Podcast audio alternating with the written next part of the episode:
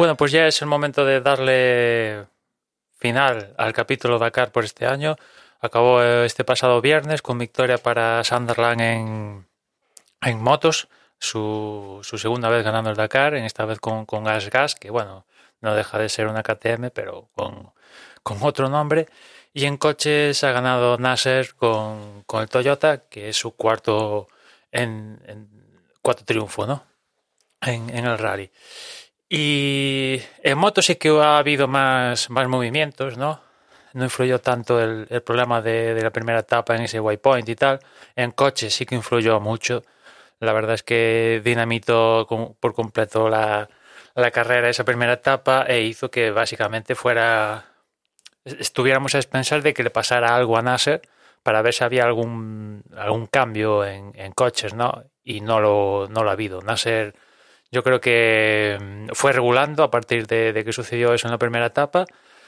Y el único así que lo intentó fue el web, que es el que se quedó más cerca y, tampoco lo pudo achuchar lo suficiente como para que Nasser tuviera que apretar más que yo creo que si tuviera que si, si Loel lo hubiera estuviera estado cerca de verdad, yo creo que Nasser aún tenía más para, para dar, pero esto no, no llegó a suceder. Y eso que hubo una etapa que Nasser pues estuvo a punto de rozar problemas mecánicos serios cuando le falló el diferencial y tuvo que hacerse unos buenos kilómetros bajo dunas, en las dunas, perdón, con tracción delantera y lo supo solucionar, apenas perdió creo que 10 minutos ese día, o sea que salió bien parado, ¿no?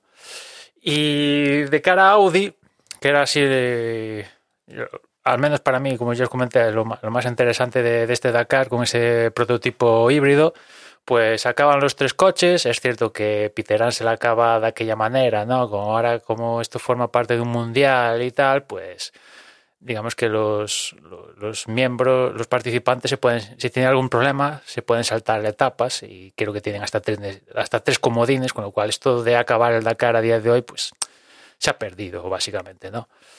Y sí, acaban los tres, eh, los tres han ganado etapas, o sea que como equipo pues Carlos y Peter, pues ya sabemos que son, vamos, sin lugar a dudas, súper competitivos y te ganan el Dakar fijo, ¿no?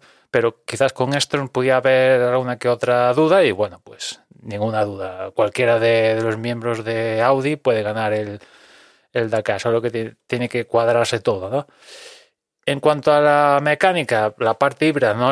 o al menos yo no he leído que les haya dado ningún fallo, quizás si queremos contar como fallo, es eh, lo que le pasó a Ekstrom, que en un momento dado de una etapa le dio un pico de potencia mayor del que estaba por reglamento y le cascaron creo que dos minutos de penalización, pero bueno, tampoco lo contaría como fallo eh, de, de, del componente híbrido, ¿no? Entendiendo como fallo híbrido, pues que el coche debido a la parte híbrida los dejara tirados y esto no ha pasado en todo el Dakar. De hecho, los problemas que ha tenido Audi han, entre comillas, sido mmm, problemas normales, ¿no? Fallos de suspensiones, que te comes una roca y revientas el eje, como el pasó a Peter As el primer día, o que te pierdes, como el caso de, de Carlos, ¿no? Y, y que Ekstrom se perdió menos que Carlos y por eso está delante en la clasificación Ekstrom y Carlos está por detrás de él. Y ya digo, el coche se ha mostrado súper competitivo estando como está ahora, con lo cual de cara al próximo año, para mí son los claros favoritos.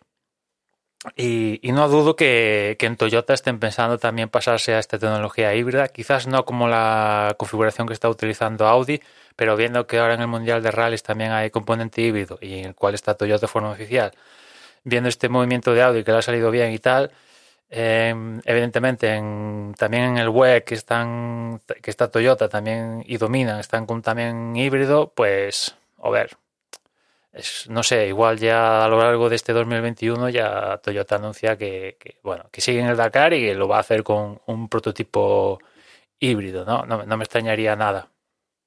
Y, y, ya digo, Audi de cara al próximo año, tal como está el coche a día de hoy y con los rivales que tiene a día de hoy, ya es competitivo de tú a tú.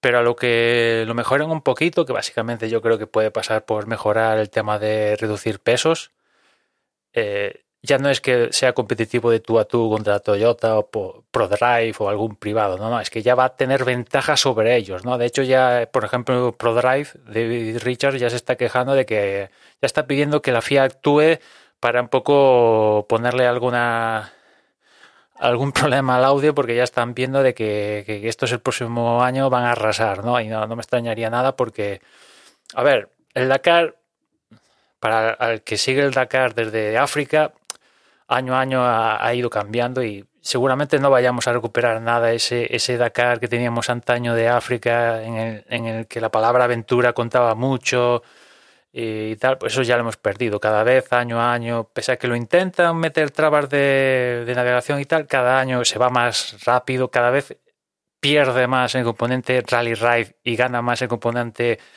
World Rally Car, solo que en vez de ser etapas de 20 kilómetros son de 300, ¿no? Pero eso ya ha cambiado y después la, la parte técnica, pues, eh, pues ha cambiado y eso no vamos a ir a peor, ¿no? O sea, antes los coches se rompían en la etapa 1, nada más encender el coche ya reventaban y coches oficiales y ahora pues ya vemos un prototipo que no ha disputado ninguna carrera oficial como el Audi, híbrido totalmente nuevo, pues ha completado el Dakar con los tres coches y, sin problemas en ese sentido. Esto te lo dicen hace 20 años y flipas en colores, ¿no? Porque antes un coche, hace no tanto tampoco, ¿no? Cuando estaba Peugeot y tal, un coche que inauguraba su primera participación, pues pinchaba. Y estamos viendo ahora que, que no pincha, ¿no? Y ya no es solo Audi, también el ProDrive, que también se estrenaba, pues ha aguantado, lo ha acabado segundo. Eh, el Toyota de Nasser, pues tampoco ha hecho muchos kilómetros más que el resto y, y ha ganado, o sea que eso nunca va a volver y, año a año que pase los coches van a ser más fiables, pero ya no solo los oficiales, en general toda la carrera eh, todas las máquinas, de quads, eh, side by sides y demás categorías motos son cada vez más fiables, cada vez hay menos, menos fallos de, de fiabilidad. Y los fallos que hay son que un piloto pues se come una roca, se, se, despista y se fastidia tal porque se choca o algo así. No es porque de repente el motor dijo basta y le reventó un pistón. No, eso pocas veces está pasando ya, ¿no? Y, cada vez va a pasar menos. Y si nos vamos al componente eléctrico, pues quizás eh, más si cabe, ¿no? Que, deje de pasar esto y que igual vemos algún fallo más de software, ¿no? En ese sentido, pero lo dudo, ¿no? Y, y ya después como carrera en sí, pues ya digo que nada, ya hay que hacerse a la idea de que el, el, Dakar de antaño no lo vamos a recuperar, pues, pues esto, pues la técnica de los participantes, eh, ASO como organizador, pues evidentemente no, no, no, o no le es posible o no quiere, le es más rentable de dinero, porque al final ASO tiene que sacar pasta de esto, le es más rentable hacer el rally que está proponiendo a día de hoy, etapas más cortas, menos días de competición, que participen más, permitir que participen todos, aun teniendo problemas que sigas participando, mmm, en fin, todo por la pasta, ¿no? Y antes había el componente Rally Aventura, aunque solo fuera por los amateurs, tenía una cuota importante en el Dakar y poco a poco eh, la palabra aventura va desapareciendo de, del Dakar. De los profesionales ya hace muchísimo que la palabra aventura ha desaparecido, ¿no? Sobre todo cuando dimos el salto a Sudamérica, ya yo creo que a eso ya adiós, ¿no? pero en los amateurs ya, ya un amateur ya tiene una KTM, vale, no es evidentemente del equipo oficial de KTM, pero ya lleva una KTM que me cago en, ya lo quisiera yo, ¿no? O sea, y antes pues llevaba un cuatro gatas, en motos y en coches igual, ¿no? Y ahora el que menos lleva, sí, un coche igual que tiene cinco años, pero ostras, ya lo quisiera. Ese coche hace cinco años estaba ganando el Dakar, ya lo lleva un privado que está corriendo en la categoría amateur, no sé qué, pam, en fin, eh, son los tiempos que corren y eso no, no va a cambiar y a mí en lo particular me gustaban más esas etapas larguísimas donde permitían recuperar un fallo. Antes te quitaban una hora y el coche y el rally seguía vivo. Ahora te quitan una hora y estás muerto. Ya es imposible recuperar eso salvo que el que va por delante tuya pues evidentemente desaparezca de la clasificación. Y si no desaparece pues es imposible recuperar una hora. Antes en África eso, tenías una hora de diferencia y, el, y, vivo porque al día siguiente puedes perder tres, cuatro y pasaba, pasaba, ¿no? ¿Cuántos rallies ha ganado Peter Ansel reservándose y apretando al final y sabiendo cómo apretar? Bueno, en fin, que eso hay que cambiar y, yo creo que no lo vamos a, a recuperar, ¿no? En fin, veremos la edición de, del próximo año qué tal va. Nada más por hoy, ya nos escuchamos mañana. Un saludo.